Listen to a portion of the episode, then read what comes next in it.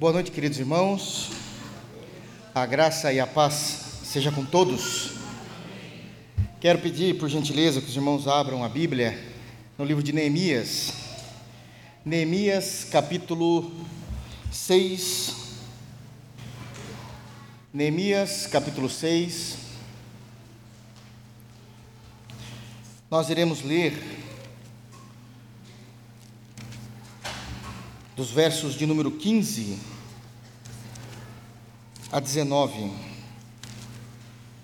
Neemias, capítulo 6, versos 15 a 19.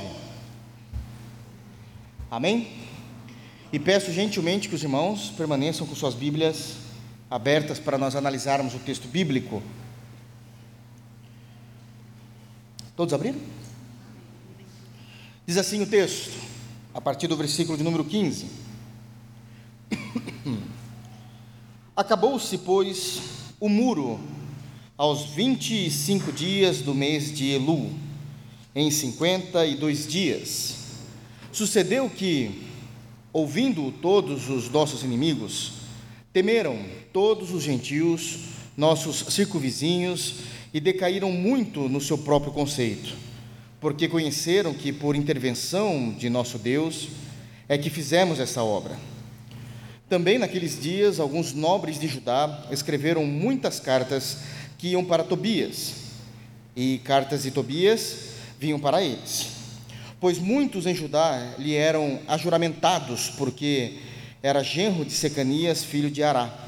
E seu filho Joanã se casara com a filha de Mesulão, filho de Berequias também das suas boas ações falavam na minha presença, e as minhas palavras lhe levavam a ele. Tobias escrevia cartas para me atemorizar. Amém. Feche teus olhos, vamos orar. Graças te damos, Santo Deus, pela tua palavra. Graças te damos porque o Senhor é o único Deus e nós nos submetemos a ti por meio exclusivamente de Jesus. Obrigado, Pai, por tão grande salvação. Obrigado porque nos reunimos no Teu santo nome. E fala agora aos nossos corações por meio da Tua palavra. Ensina-nos, exorta-nos naquilo que precisamos ser exortados. Deus, traz consolo naquilo em que precisamos ser consolados. A Tua palavra, a Tua palavra nós escondemos no nosso coração para não pecarmos contra Ti. É no santo nome de Jesus que nós oramos. Amém. Amém, queridos. Pois bem, estamos finalizando hoje, com a graça de Deus, o capítulo 6 de Neemias e quantas informações foram falados até então. Nesses versos de 15 e 19, eu quero conversar hoje um assunto de suma importância com vocês: a invencibilidade do reino de Deus. A invencibilidade do reino de Deus. É exatamente esse o ponto que está descrito nessa perícope que está diante de nós. Nós já sabemos que o tempo todo o povo de Deus estava sofrendo perseguições, passando por vergonha, humilhação, chacotas. Nós vamos perceber Sambalate e Tobias o tempo todo insistindo para a destruição do povo de Deus.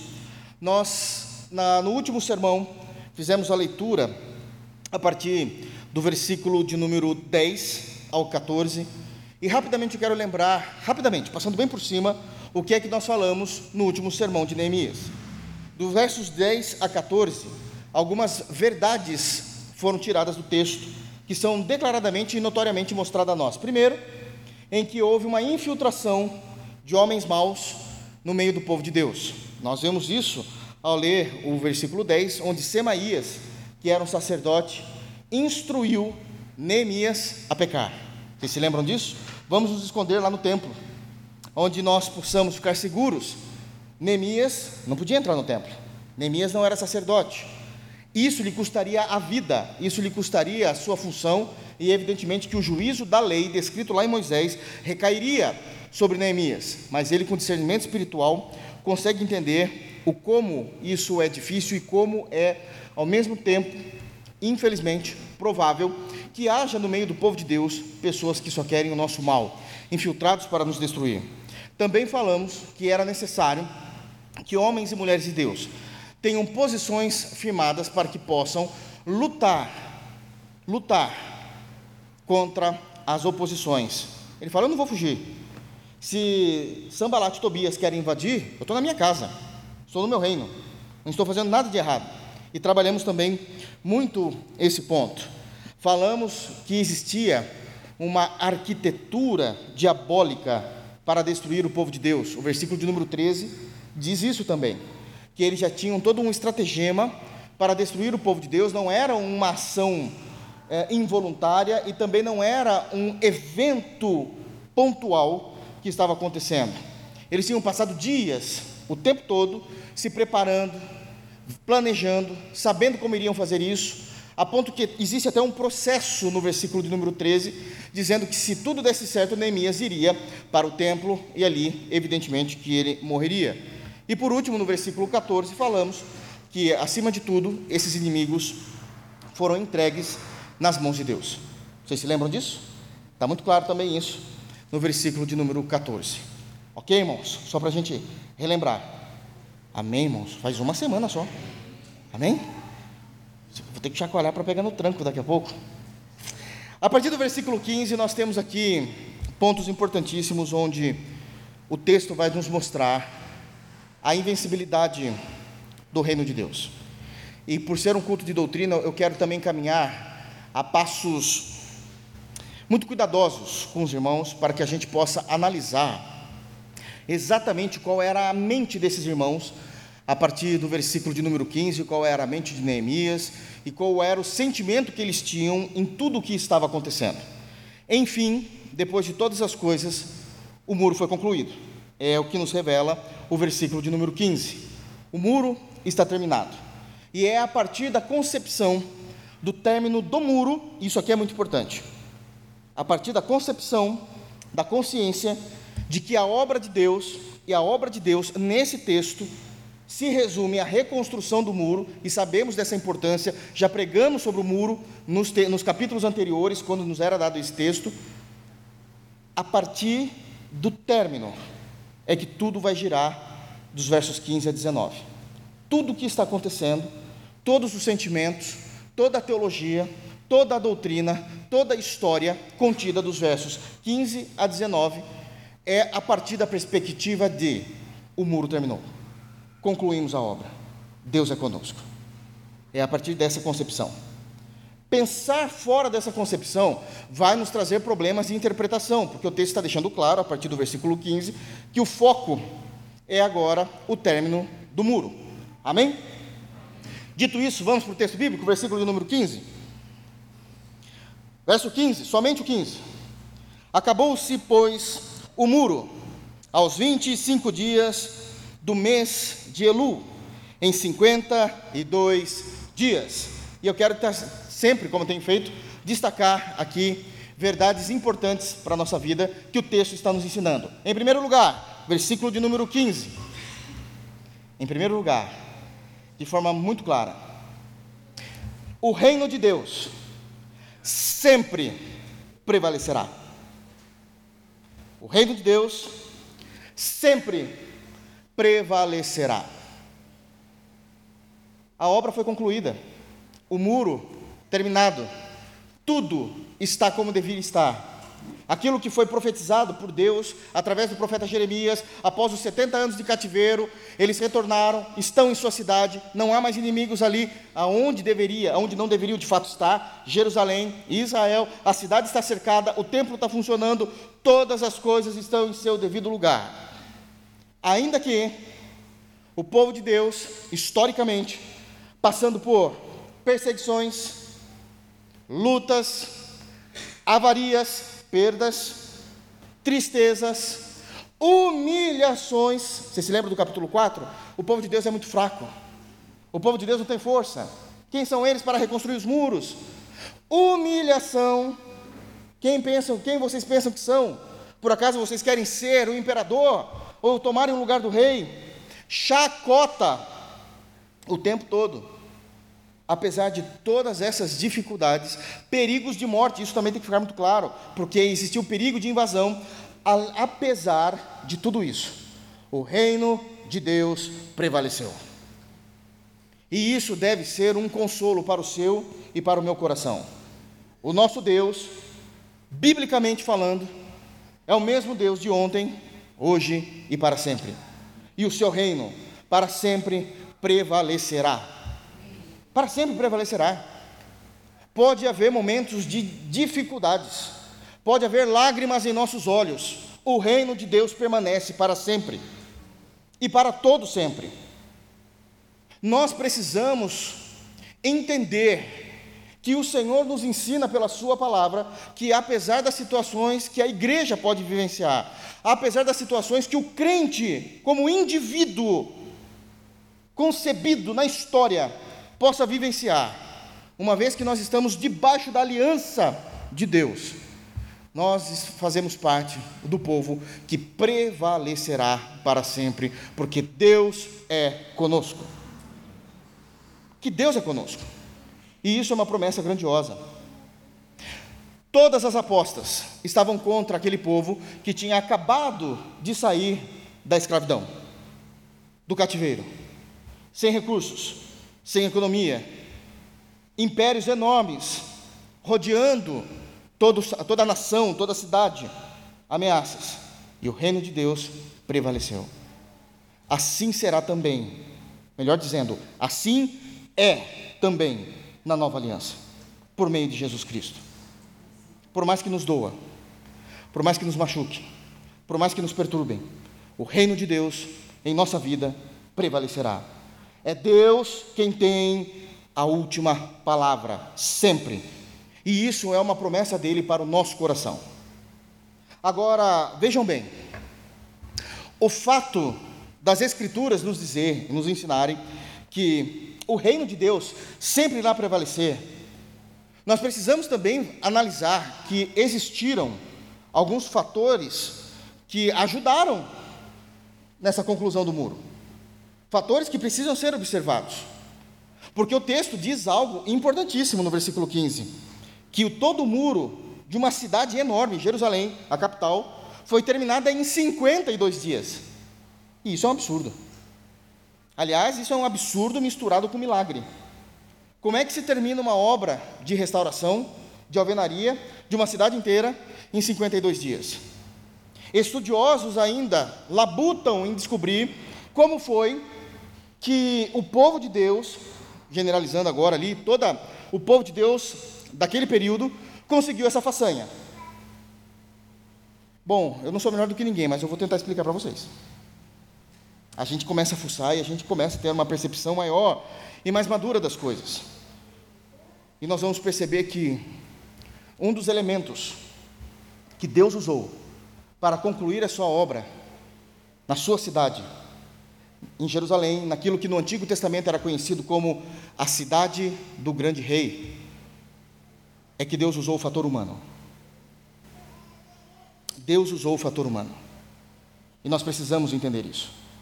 E eu quero, dentro dessa primeira lição de que o reino de Deus sempre prevalecerá, trazer algumas considerações, algumas pontuações de como Deus usou o fator humano para que isso pudesse ocorrer e concluir a vontade de Deus naquela geração. A primeira consideração que eu quero trazer aos irmãos é entender que só foi possível concluir, e prestem muita atenção nisso, irmãos, porque isso tende, a palavra de Deus tende a, nos elucidar e nos capacitar para isso. Mas o primeiro fator importantíssimo dos muros serem levantados, restaurados, em apenas 52 dias. Primeiro fator é a liderança exímia de Neemias. Isso é importante. A liderança exímia de Neemias. E aqui eu quero bater um papo com os irmãos, respeitando evidentemente a palavra de Deus, para que os irmãos entendam a seriedade disso. Existe um ditado popular, não é bíblico, por favor, não, pelo amor de Deus, não é bíblico, mas é um ditado popular que carrega verdades para o nosso dia a dia. É um ditado que diz o seguinte: pesada é a cabeça de quem usa coroa. Pesada é a cabeça de quem usa coroa. E deixa eu te contar uma coisa. Vocês não têm ideia de como eu já tive dificuldade com esse ditado. Em falar desse ditado para alguém, as pessoas me olharem torto. me olharem meio, sabe, com o nariz meio entrucado, meio de esguelha. E eu sei o porquê disso. E a gente tem que falar um pouco da nossa cultura para a gente entender o que está acontecendo em Israel.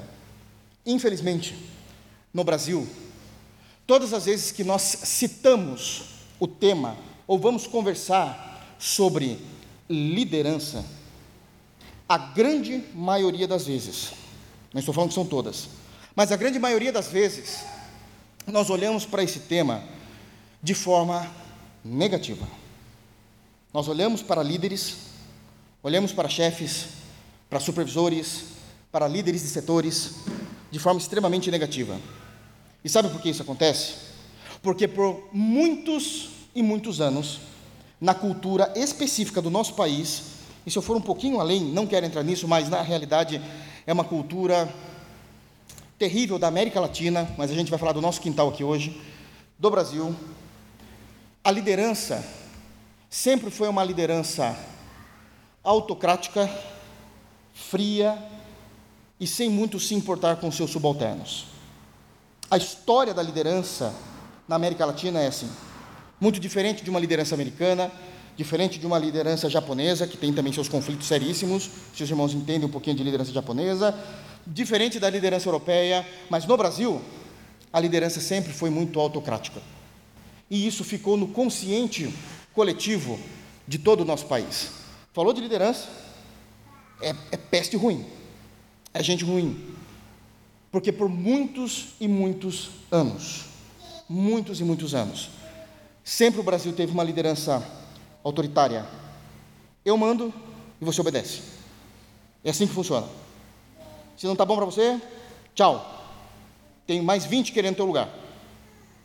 E isso, evidentemente, que fez com que todo o povo brasileiro tivesse uma compreensão errônea a respeito do que de fato significa ser líder e liderança. É por isso que o povo brasileiro não consegue entender que a cabeça que usa a coroa realmente tem um peso maior do que se possa imaginar. Porque não é isso que se é visto. Graças a Deus que nos últimos 25 anos, nos últimos 25 anos, isso tem mudado e muito para melhor no nosso país, muito. Há cursos e mais cursos sobre gestão, sobre liderança, sobre capacitação, e isso tem melhorado muito. Mas quando eu digo que pesada é a cabeça daquele que usa a coroa, eu não estou me referindo, por favor, a líderes talvez ruins que vocês tiveram na vida. Eu estou me referindo a Neemias. E quando eu olho para Neemias, para a pessoa de Neemias, nós vamos ver, biblicamente, um líder preparado, e deixa eu explicar, ele era mesmo. Sabe por quê? Porque Neemias, ele estava do lado do rei, lá na Pérsia. Ele sabia as coisas que estavam acontecendo. Eles sabiam quais eram as atitudes de liderança de um rei. Não era um rei qualquer. Era um rei que destruiu o império da Babilônia. Não era alguém que só tinha herdado o trono. Era um conquistador. Historicamente, alguém mais forte do que Babilônia. Eu espero que vocês estejam entendendo o que significa ter um império muito maior do que Babilônia. E como a Pérsia abocanhou isso. Abocanhou.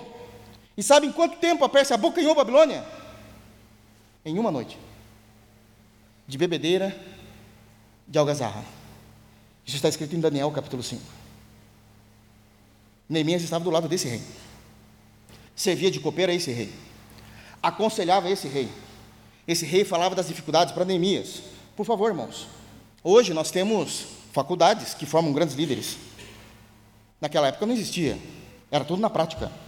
E Neemias era esperto, inteligente o bastante para sugar cada informação. Era alguém preparado. Neemias era alguém capacitado. E essa capacidade, eu não estou falando da capacidade acadêmica necessariamente, eu me refiro àquela capacidade nata. Tem pessoas que têm capacidades de, forma, de, de, de formas diversas para todas as atuações possíveis. Todas as atuações possíveis. Trazendo isso para a nossa realidade, já começa a primeira divisão. Tem gente que é de exatas, tem gente que é de humanas. Não adianta trocar de lugar. Vai dar errado. Neemias era alguém extremamente capacitado, nato. Deus tinha desenvolvido isso nele. Mas uma coisa que eu acho bonito de Neemias, ele era capacitado, mas isso não significava que ele não precisava se especializar. Eu, tenho, eu posso ter facilidade. Posso ser aquela pessoa que, de uma forma bem simples e popular, a família diz assim: garoto esperto, pega tudo rápido. Mas isso não significa que nós não precisamos nos especializar.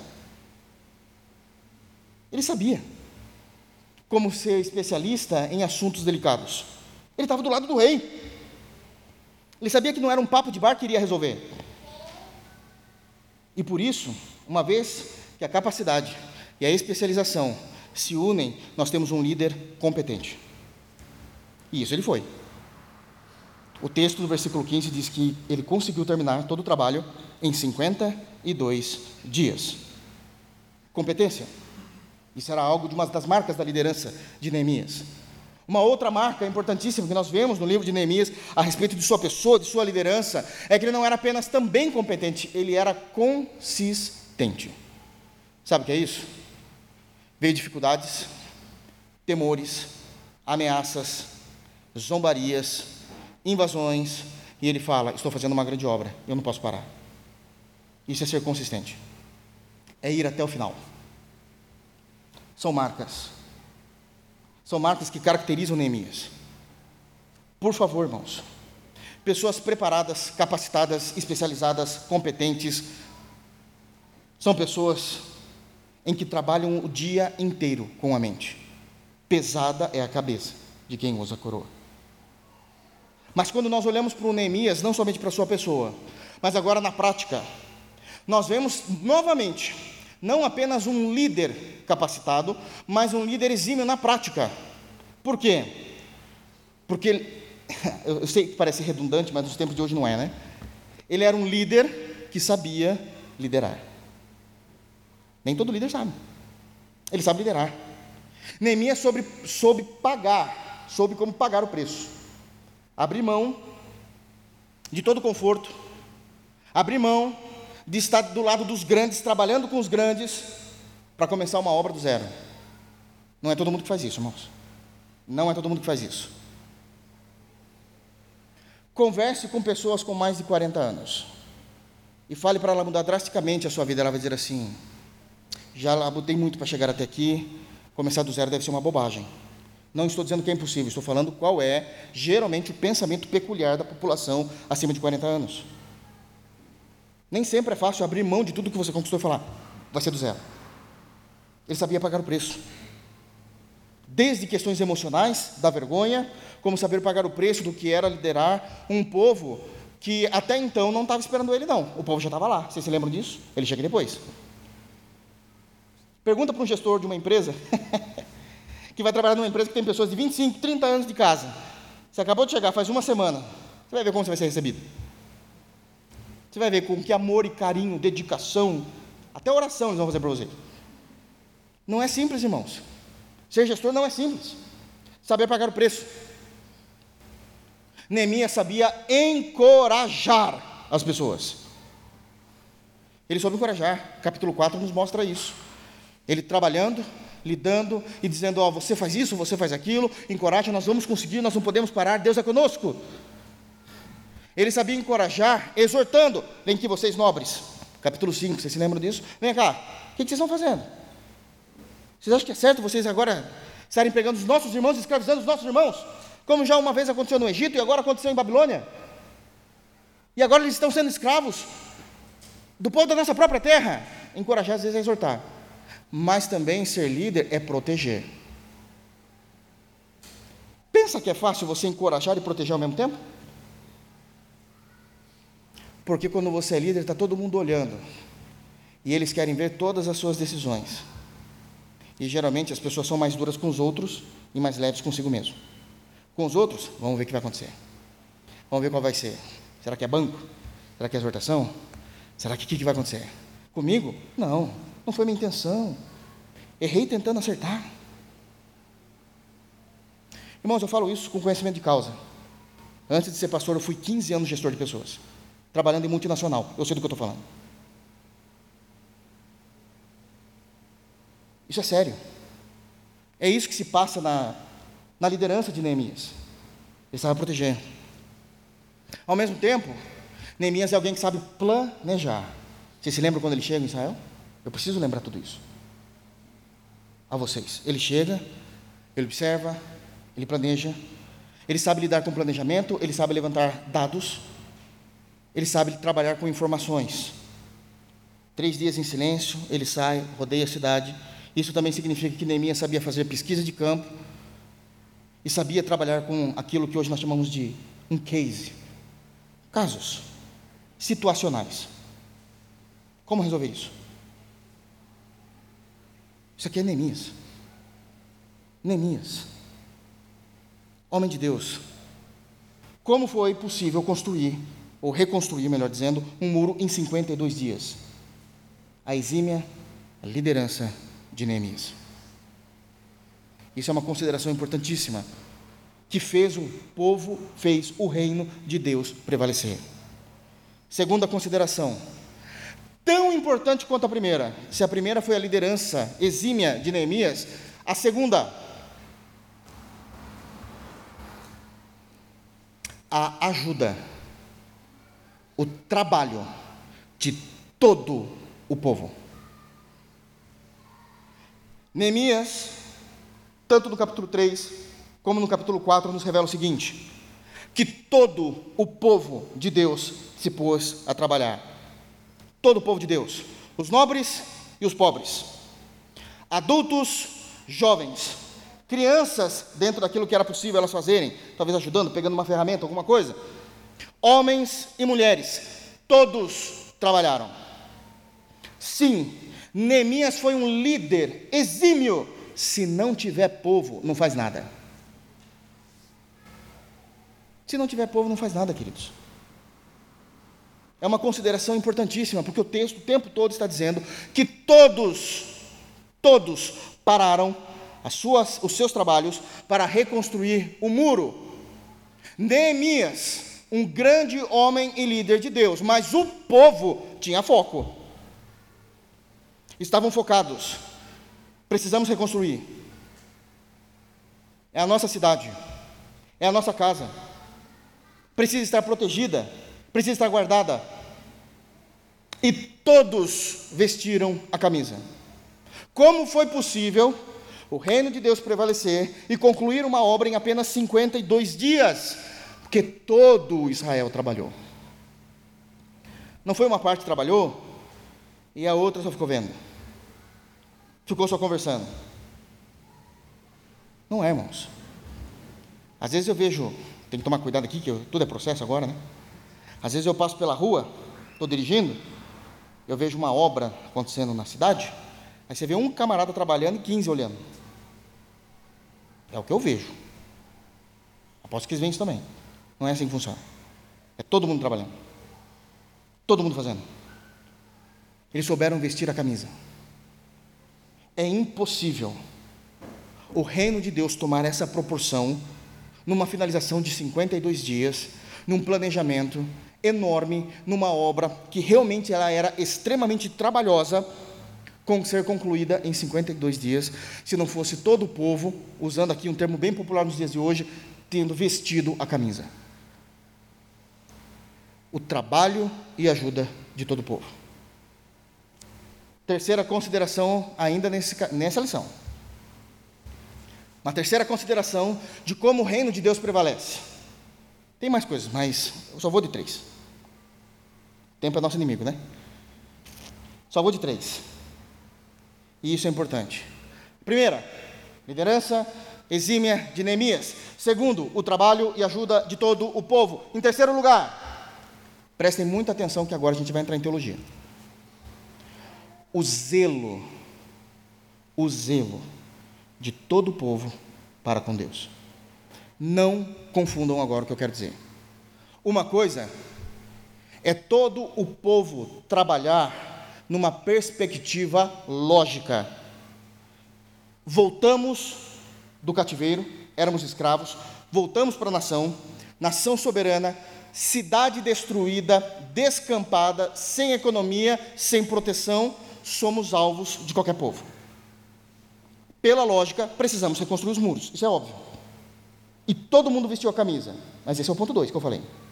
Outra coisa é ter zelo. Ter zelo por Deus e Sua obra. Reconstruir os muros, reconstruir os muros de Jerusalém, era muito mais do que proteger a cidade. Reconstruir os muros da cidade do grande Deus era muito mais do que trazer segurança pública, do que estabelecer um lugar de moradia tranquila. Isso cabe no segundo ponto: o trabalho e todo esforço do povo. Mas zelo é olhar para o muro que precisa ser reconstruído e olhar com olhos espirituais. Eles sabem que, ainda que aquilo seja apenas um muro, alvenaria, esse muro simboliza a vontade, o propósito, simboliza as profecias de Deus para a minha vida. É aquele muro simbolizava isso. Agora não é só uma questão de lógica, vamos reconstruir porque precisamos reconstruir, nós seremos invadidos, não, é uma questão de se colocar dentro dos planos de Deus. Porque eles sabem o que custou voltar para a sua nação. 70 anos passaram como escravos, mais 92 anos só para conseguirem retornar para Jerusalém. Nós estamos falando de pelo menos duas, já entrando na terceira geração fora de sua nação. O muro representa a sua história. E eles olham para isso com zelo e temor. Se o povo de Deus, se você, meu irmão, se eu, apresentarmos zelo, zelo pelas coisas de Deus, o reino de Deus, naquilo que compete a fatores humanos, prevalecerá. Prevalecerá. O povo de Deus sabia o quanto valia para eles, esse povo dessa geração, retornar para Jerusalém. Eu quero mostrar para vocês o quanto valia. Essa geração fez, no mínimo, dois salmos falando desse momento da vida deles. Um é um salmos que se torna hino, a gente sabemos que salmos são hinos cantados pelos judeus, pela igreja também, que isso fique claro, onde eles cantam a saudade da sua nação por causa do sofrimento que eles estão vivendo por desobediência a Deus, eles sabem disso. E o segundo é um cântico de alegria por Deus ter levado eles de volta a Jerusalém. Abram comigo para o primeiro Salmos 137.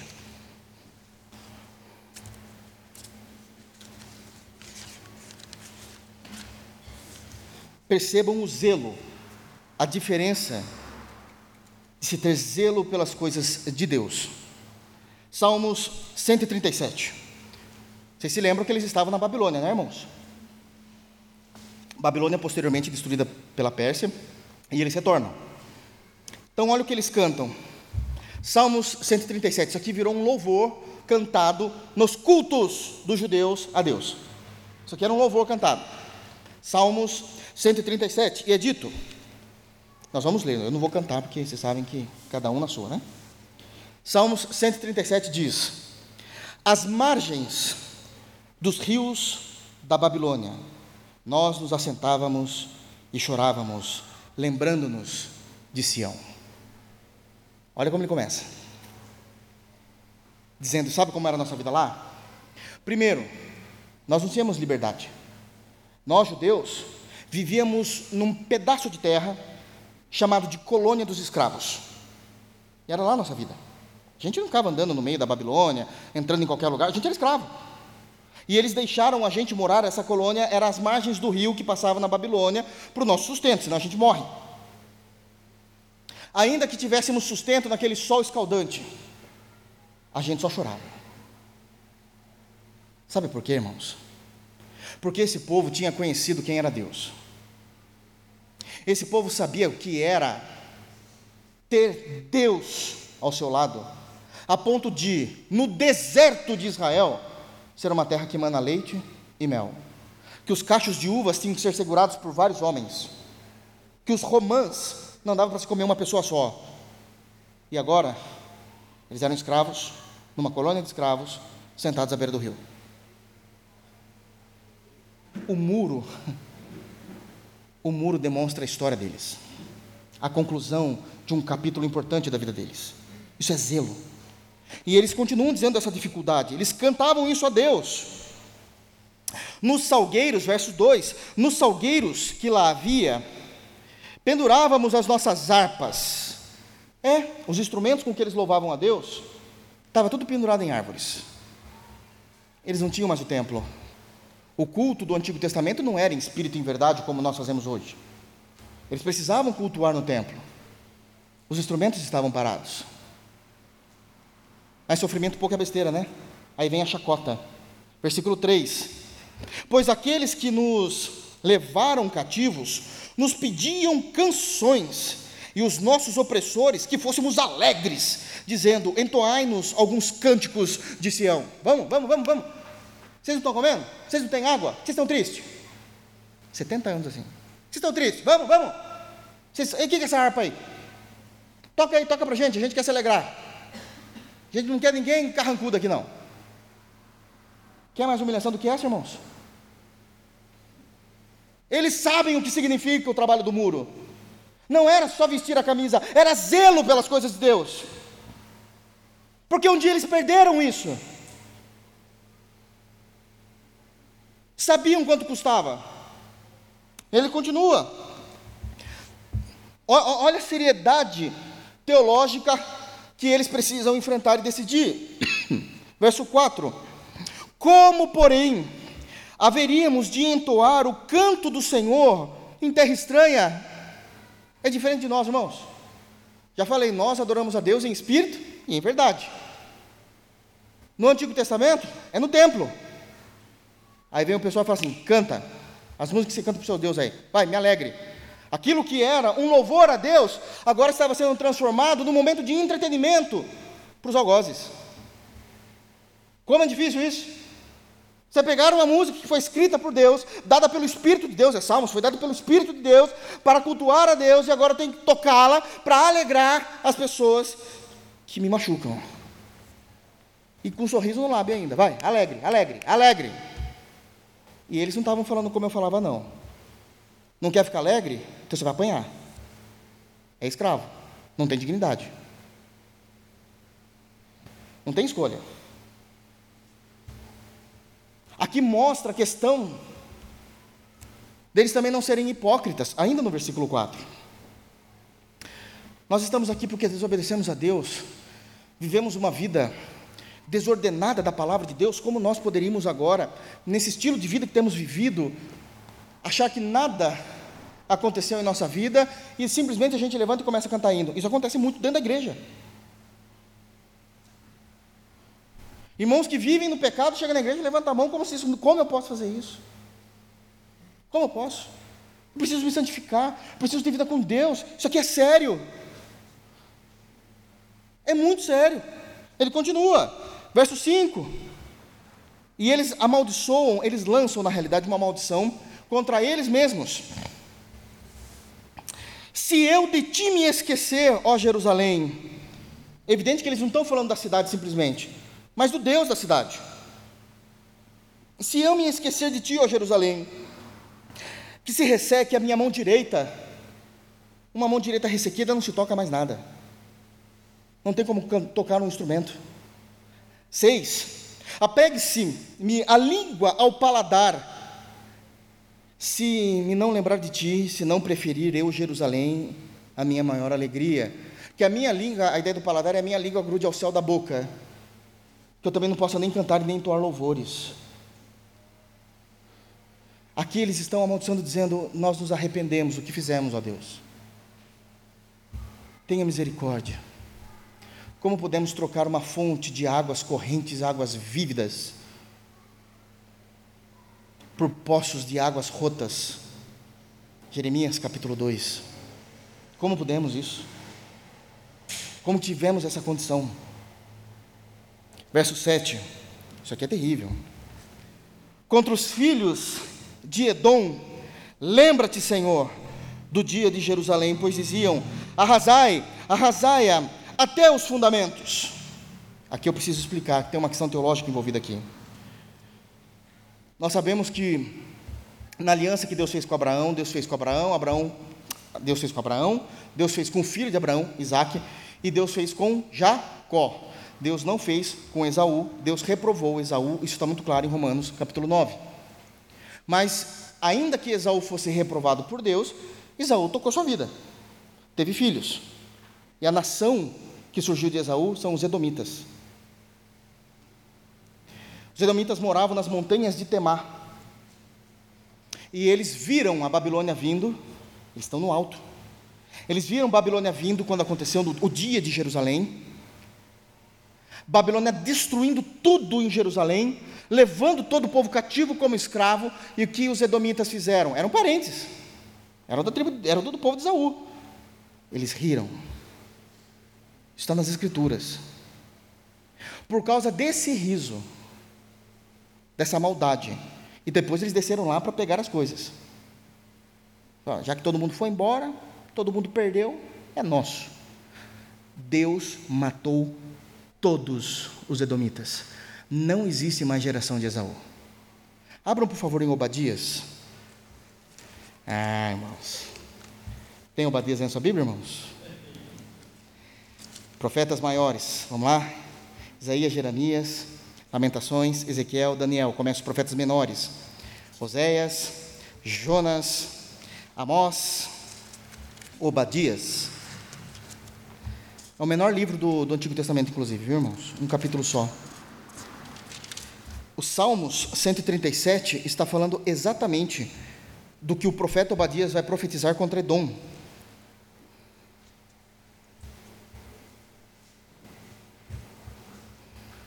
E no versículo. De, eu não vou falar tudo aqui, um dia a gente vai pregar Obadias, amém, irmãos? Mas no versículo de número 10.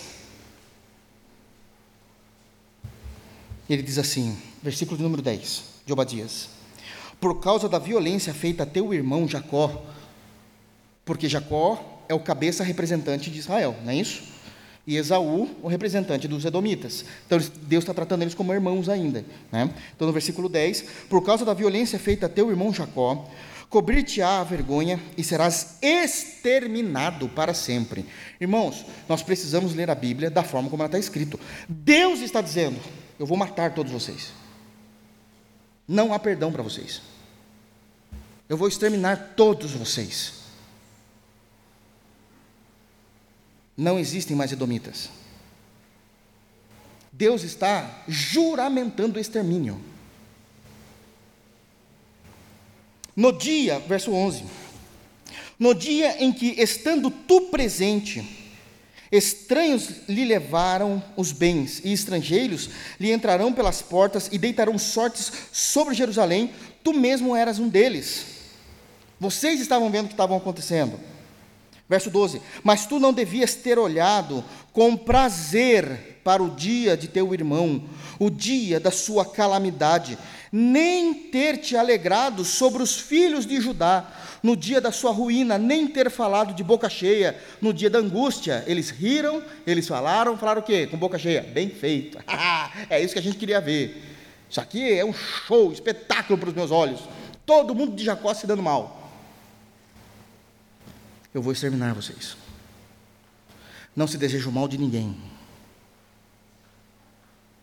13. Olha o que eles fizeram ainda. Não devias ter entrado pela porta do meu povo. Percebe que Deus fala: Jacó é meu povo, vocês não. Irmãos, isso é eleição, pelo amor de Deus, não tem como discutir isso. Não deverias ter entrado pela, pela porta do meu povo no dia da sua calamidade. Tu não devias ter olhado com prazer para o seu mal no dia da sua calamidade, nem ter lançado mão nos seus bens no dia da sua calamidade. Vocês viram o meu povo sendo sequestrado, levado cativo. Vocês esperaram a poeira abaixar um pouquinho, os babilônicos saírem com o povo, e vocês foram lá e roubaram tudo deles. Mas fizeram só isso, não. Eles ficaram tão alegres do povo de Deus estar sofrendo, que eles resolveram, por conta própria, Babilônia nem sabia disso. Ajudaram os babilônicos. Versículo 14, olha só.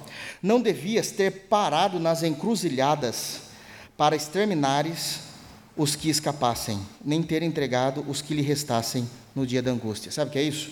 Tinha judeu que conseguiu escapar, pulou o muro, deu no pé.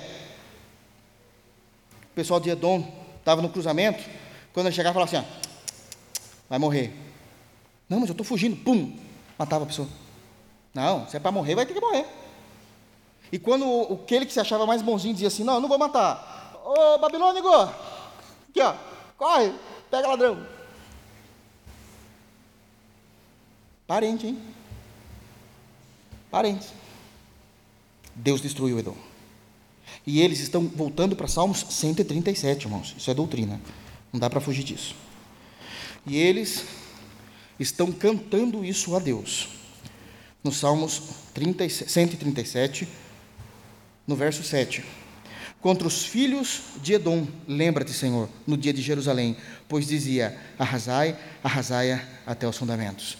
E eles vão fazer uma outra oração imprecatória, não agora contra Edom, já fizeram contra Edom, mas agora contra a própria Babilônia. 8. Filho da Babilônia, que has de ser destruída, feliz aquele que te der a pago do mal que nos fizestes. Feliz aquele que pegar teus filhos e esmagá-los contra a pedra. É, é essa violência mesmo que eles estavam pedindo.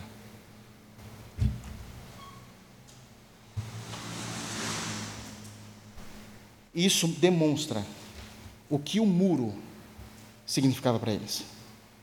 O quanto eles pastaram, sofreram, foram humilhados, obrigados a servirem de bobos da corte para entreter o dia dos babilônicos, a festa dos babilônicos, usando instrumentos que eles usavam para adorar a Deus e cantando os hinos que eles adoravam a Deus para entreter um bando de sem vergonha. Você acha que esse povo não tem história para entender o que é concluir o muro? O zelo deles, todo mundo se juntando, eu sei o que Deus fez por mim. A igreja precisa se unir com o mesmo zelo, eu sei o que Cristo fez por mim. Eu sei da onde Cristo me tirou. Eu sei o que Cristo me transformou. Como eu não me uniria com o povo de Deus?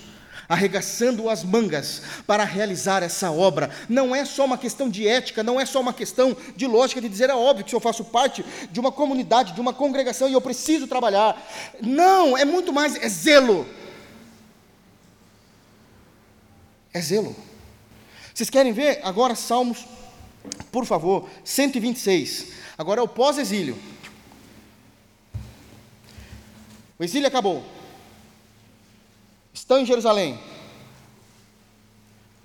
E eles também fazem um cântico a Deus. E eles cantam exatamente esse hino a Deus agora. Pós-exílio. Salmo 126.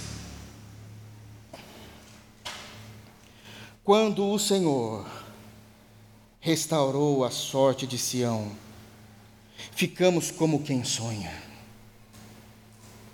Você está entendendo que o muro não é só um muro? que o muro tem a sua história, a sua libertação, a sua experiência com Deus. Quando eles dizem, quando o Senhor restaurou a nossa sorte. Na tradução agora, que a gente pudesse entender de forma mais popular, ficamos como moços e moças apaixonados, andando nas nuvens, o rapaz apaixonado pela noiva. Ele olha para uma loja, e ele pensa na menina. Ele vê um doce, ele quer comprar para a menina. E o contrário, eles estão agora demonstrando zelo, paixão, amor por Deus. Nós não merecíamos, Deus restaurou a nossa sorte. Cristo nos salvou do pecado. Quando o Senhor restaurou a nossa sorte, ficamos como quem sonha. Então a nossa boca se encheu de riso e a nossa língua de júbilo. Porque é impossível pessoas terem experiências com Deus. E isso não explodir em ações de ternura, adoração e louvor a Deus. As suas bocas agora estavam cheias, não há mais o choro, há o riso, há regozijo, e eles estão andando nas nuvens, como quem sonha: Deus nos devolveu Jerusalém, Deus nos deu, nos colocou no nosso lugar.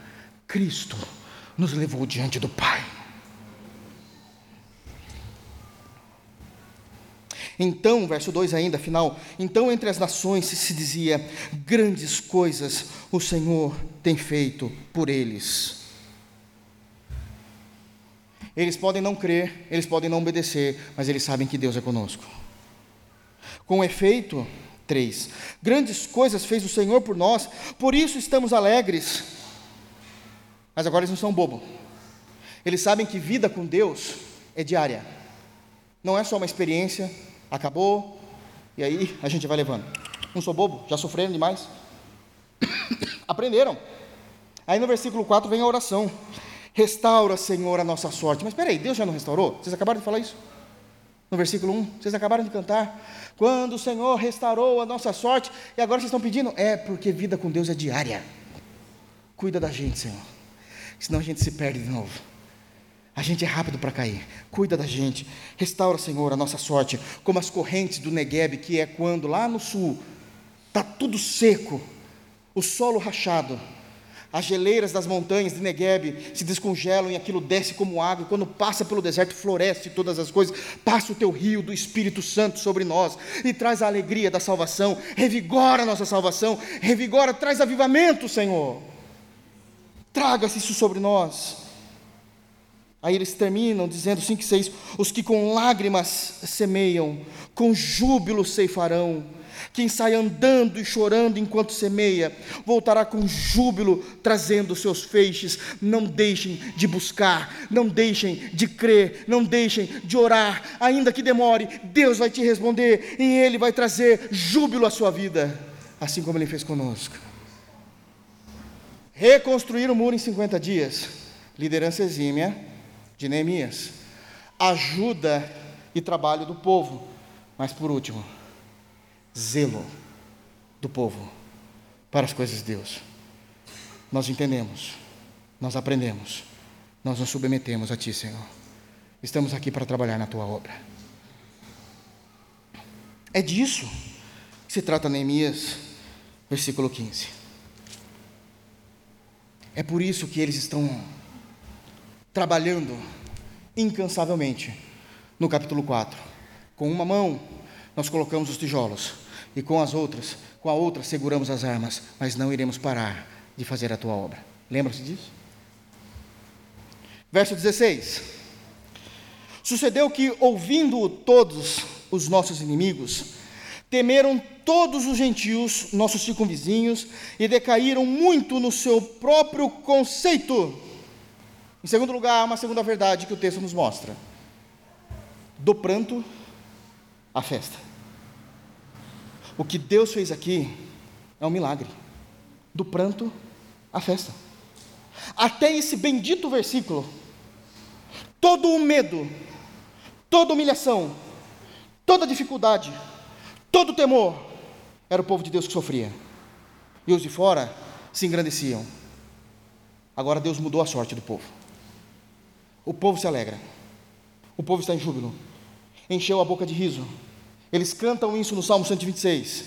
E Deus coloca todo o temor, toda a tristeza que estava sobre o povo dele, sobre os opositores, sobre os inimigos. É o que diz o texto.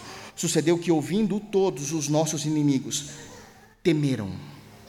Todos os gentios, nossos circunvizinhos, e decaíram muito no seu próprio conceito. Existe uma terminologia, uma expressão americana, razoavelmente nova. Plot twist. Alguém sabe o que é isso? Os nerds sabem, né? Os nerds sabem. Plot twist é quando o enredo de um filme está indo e está caminhando, você está apreensivo por como vai terminar tudo que está acontecendo e acontece uma reviravolta do filme. Você fala, não acredito. Jamais imaginaria que fosse isso, que fosse essa pessoa e que aconteceria isso. Isso é um plot twist. É uma forma dos diretores de cinema chamar a atenção daqueles que estão assistindo o filme. Deus fez isso, um plot twist. Todos estavam com medos, sobrecarregados, ameaçados, humilhados. E no momento exato desse enredo da história, Deus converte o pranto de todo o povo dele em festa e deixa essas pessoas na maior calamidade possível. Ele reverte toda a situação. O texto diz que os gentios, nossos circunvizinhos, todos eles temeram e decaíram muito no seu próprio conceito. Isso significa duas coisas. Decair no próprio conceito é, em primeiro lugar, uma observação aqui. Vocês não têm mais moral. Tudo que vocês tentaram, vocês só provaram que vocês são muito ruins para fazer. Vocês não conseguiram parar um povo que estava passando necessidade, sem economia, sem muro, sem religião, no sentido de estarem conseguindo exercer a religião como eles precisavam naquele momento, da lei. Vocês erraram em tudo, rapaz. Vocês não têm moral. Essa é a primeira. A segunda consideração, ainda usando a mesma coisa, é, decaíram muito no seu próprio conceito, significa que eles, eles, Tobias, Sambalate, Gesem, conseguiram olhar para eles mesmos e dizer: realmente a gente não é superior ao povo de Deus. Nós não somos superiores. Nós não conseguimos. Nós não conseguimos. Porque Deus transforma o pranto em festa. Salmos 30, por favor. Salmos 30. Davi já tinha experimentado essa bondade de Deus. Ele diz no versículo de número 1 de Salmos 30: eu te exaltarei, ó Senhor, porque tu me livrastes e não permitistes que os meus inimigos se regozijassem contra mim. Deus continua abençoando o seu povo. Isso foi na geração de Davi, isso foi na geração pós-exílio, e isso é na geração da nova aliança. Nós precisamos crer nisso. Que Deus não permite que os nossos inimigos o tempo todo se regozijem contra nós. Verso 2: Senhor meu Deus, clamei a ti por socorro, e tu me sarastes tu me sarastes. Verso 5: Porque não passa de um momento a sua ira, o seu favor dura a vida inteira. Ao, anoite, ao anoitecer, pode vir o choro, mas a alegria vem pela manhã. Eu sei quem é meu Deus, Ele está trabalhando por mim, Ele está lutando por mim. Versículo de número 11: Converteste o meu pranto em folguedos Tiraste o meu pano de saco, a humilhação, e me cingiste de alegria, para que o meu espírito te cante louvores e não se cale, Senhor Deus meu, graças te darei para sempre. Deus transforma o pranto em festa. Deus faz isso. Isso deve ser notório. Isso deve ser notório. Neemias, capítulo 6, vamos lá. Final do versículo 16. Porque reconheceram que por intervenção do nosso Deus é que fizeram esta obra. Terceiro lugar, todo sucesso, todo objetivo alcançado, todas as bênçãos divinas dos céus, é porque Deus é conosco. A glória não é nossa, a glória é de Deus. Nós somos apenas aqueles que são abençoados por Sua eterna graça. É Deus quem fez de Neemias um grande líder. É Deus que moveu o coração do povo para todos trabalharem. É Deus que trouxe avivamento ao coração do povo lá no cativeiro para eles entenderem, se arrependerem e viverem para a glória de Deus. A última causa de todas as coisas assim como a causa primária de todas as coisas. Sempre é Deus. Glória a Deus eternamente. Amém. O tempo todo foi Deus. Pode ser o melhor líder. Pode ter a melhor membresia de igreja. Pode todos entenderem. Se não for Deus, nada acontece. Sem mim, diz Jesus, nada podeis fazer. É por isso que o reino de Deus prevalece para sempre, porque tudo está conectado a Cristo e somente Cristo. Isso é importantíssimo. 17 a 19. Também naqueles dias, alguns nobres de Judá escreveram muitas cartas que iam para Tobias e cartas de Tobias vinham para eles Pois muitos em Judá lhe eram ajuramentados, porque era genro de Secanias, filho de Ará, e seu filho Joanã se casara com a filha de Mesulão, filho de Berequias. Também das suas boas ações falavam na minha presença, e as minhas palavras lhe levavam a ele. Tobias escrevia cartas para me atemorizar. Quarta e última lição do dia de hoje. Ainda que os opositores tenham sido humilhados pela graça de Deus, eles não vão te esquecer. Ainda que os inimigos sejam, estejam humilhados pelo poder de Deus, essa gente ruim não esquece da gente. Não esquece. Eles já tinham sido humilhados por fatos. Não conseguiram destruir o povo de Deus, é um fato. O povo de Deus reconstruiu o muro em 52 dias, tempo recorde, é um fato. Eles reconhecendo que Deus era com eles, é um fato. Mas o coração duro faz com que eles não esqueçam de nós. Eles querem saber de nós, querem saber o que está acontecendo, querem saber da sua vida, querem saber da vida da igreja, querem saber do povo de Deus espalhado. A gente quer saber, para que a gente possa influenciar de alguma forma. Não esquecem. Não esquecem. O texto diz que aconteceu um absurdo. Tobias se casou, diz o texto, com a filha, aí no, no, no versículo 18. Tobias se casou com a filha de Secanias. E o filho de Tobias se casou com a filha de um homem chamado Mesulão. Eles se ligaram ao povo de Deus por dois casamentos, por duas famílias. Porque eles queriam ainda ter o povo de Deus por perto. Eles querem saber do povo de Deus. Querem observar o que está acontecendo. Já estão humilhados. Já está vendo que Deus é com o povo. Mas eles precisam disso. Que triste é pessoas que precisam do mal para poderem ser alguma coisa na vida deles. Eles precisam.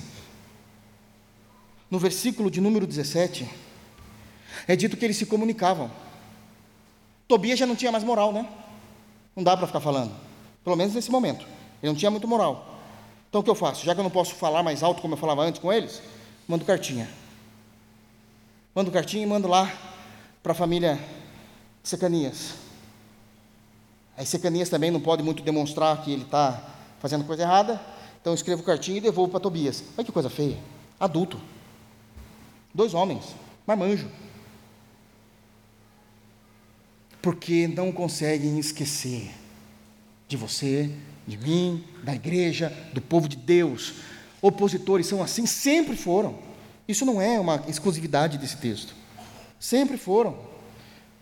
Eles fizeram um casamento que não era bem visto. Secanias é sacerdote. Não era um leigo. E aceitou. Secanias era sacerdote. E ela aceitou esse tipo de casamento com a sua filha. De alguma forma ele vinha ganho nisso. Hoje eu sei que você não usa mais cartas, né? Tem os apps da vida, né? Tem um termo também novo, stalker. Vamos stalkear. Vamos ver o que está nas mídias, nas redes sociais. E os bobos sabem que a gente não vê as coisas, né? Pelo amor de Deus, isso em qualquer lugar. Pessoa de 10 anos que você nem sabia mais que existia, estão lá stalkeando, vendo, vendo todas as fotos todos os dias. Você fala, caramba, que bom, né? Está sendo abençoado. 15 anos que você não vê, estou falando sério, 15 anos que você nem vê, nem conversa. Porque não esquecem. Não conseguem esquecer. Não conseguem. Depois das cartinhas, Veio o casamento, depois desse casamento improvável, que não era para ser assim de acordo com a lei de Deus. Aí vem os comentários, é o versículo 19. Também das suas boas ações falavam na minha presença. Então, assim, percebiam que que Neemias estava em um determinado lugar ali, trabalhando, passando o dia ali, fazendo alguma coisa. Aí vem o povo: Ah, rapaz, você, você viu que bênção? O que? Não estou sabendo. Não estou sabendo, não. Você não viu o, o Tobias? Rapaz, Tobias está bem, super bem. Foi humilhado por Deus, mas está bem. Está ótimo. Eu já disse isso aqui, irmãos. Estudos comprovam. Estudei psicologia. Eu sei do que eu estou falando. Dois lugares que são pura mentira na vida das pessoas: shopping e mídias sociais. Você olha, você se sente mal. Você fala, cara, todo mundo é melhor do que eu. Todo mundo é melhor que eu. É o que eles estão fazendo aqui, ó. Olha, Neemias está lá, trabalhando, fazendo as coisas. Rapaz, Tobias está bem, hein? Nossa, está no momento da vida dele maravilhoso. Neemias quer. Aí Neemias ia falar, porque Neemias continuou como líder do povo, e falando ao povo, instruindo o povo, daqui que eles faziam? Daqui, ó. E as minhas palavras lhe levavam a ele. Pegavam as palavras que Neemias para deixar Tobias sempre esperto do que estava acontecendo em Israel. Para com isso. Isso é feio. Mas a moeda tem duas partes, tem dois lados, e serve para nós também. Se nós não estamos mais em algo, não queira saber. Se não fazemos mais parte, não tem por que saber. Vou dar um exemplo muito simples e eu encerro. Muito simples mesmo. Já disse aos irmãos, fui gestor a minha vida inteira antes de ficar full time como pastor. Eu sei, eu sei, que nem toda rescisão de contrato é fácil de ser encarada. Eu sei, não sou bobo. Não falo com orgulho, já mandei muita gente embora. Não falo isso com orgulho. Eu sei que não é fácil. Mas sabe o que eu sempre vi na minha vida? Sempre. Deve estar assim até hoje. O ser humano não muda, né? Só com Jesus. A pessoa era demitida, eu sei que tinha um momento de luto ali do trabalho. Aí a pessoa continuava querendo saber da empresa. Mandando mensagem para as pessoas que estavam lá dentro ainda. E aí? Como estão as coisas? E o líder? Está fazendo isso ainda? Já conseguiram fechar tal coisa? Não me olhem assim. Vocês, vocês sabem que é assim. E aí, o líder, já está fazendo tal coisa ainda? É, já, já ajeitou tal coisa? Já se deu mal por isso? Fulano já foi descoberto? A menina já foi pega que estava traindo com fulano e tal? O pessoal da produção já está sabendo disso, disso, disso? Já quer na boca deles aí da Rádio Peão tal coisa? Gente, se liberta. O seu relacionamento era contratual. Encerrou. Deus abençoe a empresa. Eu vou seguir com Jesus. Eu sigo a minha vida. Eu não tenho que ficar sabendo dessas coisas. Não sejamos como Tobias. Deixa eu ver. Deixa eu stalkear. Para. Acabou. Não estou sendo mais pago para isso, não. Era pago para trabalhar. Que, que difícil, que terrível, entendo. Passar por um desemprego, uma demissão, uma demissão nesse momento maravilhoso da economia que a gente está vivendo, eu sei que é difícil. Mas esquece. O que a gente faz, como Neemias? eu continuo fazendo uma grande obra para Deus. E eu não vou parar. A gente continua. Porque eu aprendi uma coisa: que a obra de Deus e o povo de Deus sempre prevalecerá. Que Deus nos abençoe em Cristo Jesus. Vamos ficar de pé, vamos orar. Pai amado, no santo nome de Jesus, nós te agradecemos pela tua palavra é um conforto para os nossos corações. Sabemos que o teu reino, a tua igreja, o teu povo, por meio de Cristo, exclusivamente de Cristo, sempre irá prevalecer. Sempre prevalecerá. Abençoa, Deus, em nome de Jesus, o nosso entendimento, que nós possamos crer nesse texto, aplicar esse texto em nossas vidas. Nos ajuda a continuar a nossa caminhada contigo, Senhor. Vá conosco, pelo teu Espírito Vai à nossa frente, Pai. Temos uma vida toda ainda diante de nós. Guarda-nos. Leva-nos, Senhor, a lugares altos com a tua graça. Com a tua graça. Com a tua permissão. Pela tua soberania. Se nós estivermos em Cristo, Pai, tudo está assegurado. Se nós tivermos Cristo, nós temos tudo. Nos ajuda, Senhor, a viver essa vida maravilhosa que Neemias nos ensinou nos ajuda a viver esse momento maravilhoso que o povo de Deus conseguiu entender a respeito do trabalho e do serviço, mas também do zelo com as coisas do teu reino. e ainda que nos observem, ainda que trabalhem como stalkers. Senhor, isso não importa, porque o Senhor é conosco. Nos ajuda, Senhor, a vivermos de tal maneira que tudo o que fizermos, quer por palavras, quer por ações, glorifiquem o santo nome de Jesus. É assim que nós oramos, Pai. Leva-nos em paz, leva-nos em segurança, nos dê uma noite tranquila, de refrigério. Restaura, Deus, restaura-nos. Estamos cansados, Pai, mas que amanhã possamos ver e gozar da saúde que o Senhor tem para nós e ainda da força que o Senhor tem nos dado diariamente. No santo nome de Jesus é que nós oramos. E que a graça de nosso Senhor e Salvador Jesus Cristo, que o amor de Deus e a comunhão do Espírito Santo esteja com cada um de nós, hoje e para sempre. Amém. Deus os abençoe em Cristo Jesus. Dê um abraço e salve teu irmão.